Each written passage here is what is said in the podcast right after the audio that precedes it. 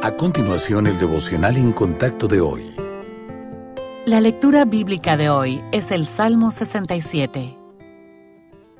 Dios tenga misericordia de nosotros y nos bendiga. Haga resplandecer su rostro sobre nosotros, para que sea conocido en la tierra tu camino, en todas las naciones tu salvación. Te alaben los pueblos, oh Dios, todos los pueblos te alaben. Alégrense y gócense las naciones, porque juzgarás los pueblos con equidad y pastorearás las naciones en la tierra.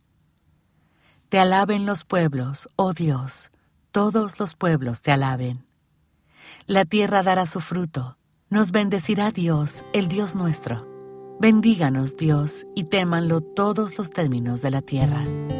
La naturaleza de Dios es bendecir. Sin embargo, debemos entender que su objetivo final abarca mucho más que nuestra felicidad, protección y prosperidad. De hecho, el Señor no busca que sus bendiciones se queden con nosotros. En vez de eso, quiere que lleguen a los demás como parte de su plan. Como podemos ver en el Salmo de hoy, el Señor nos bendice para que su salvación, caminos y justicia sean conocidos por todos. Él siempre actúa con este panorama más amplio en mente, incluso mientras obra en nuestras vidas. Saberlo debería llenarnos de un impresionante pero humilde sentido de importancia. Cada creyente desempeña un rol a la hora de ayudar a otros a conocer y entender al único Dios verdadero cada bendición que Dios nos da nos beneficia personalmente, pero también debe ser para ayudar a los demás. Debemos tener en cuenta, no obstante, que el Señor a veces no nos da lo que queremos porque no contribuye a su propósito, pero si estamos dispuestos a someternos a sus planes, nos posicionaremos para ser usados en gran manera por Él. Cuando el Señor le bendice, no solo está haciendo algo para usted, también está haciendo algo en y por medio de usted para tocar las vidas de los demás. Pregúntele cómo puede usar la bondad que viene de Él para dirigir a las personas a buscarlo.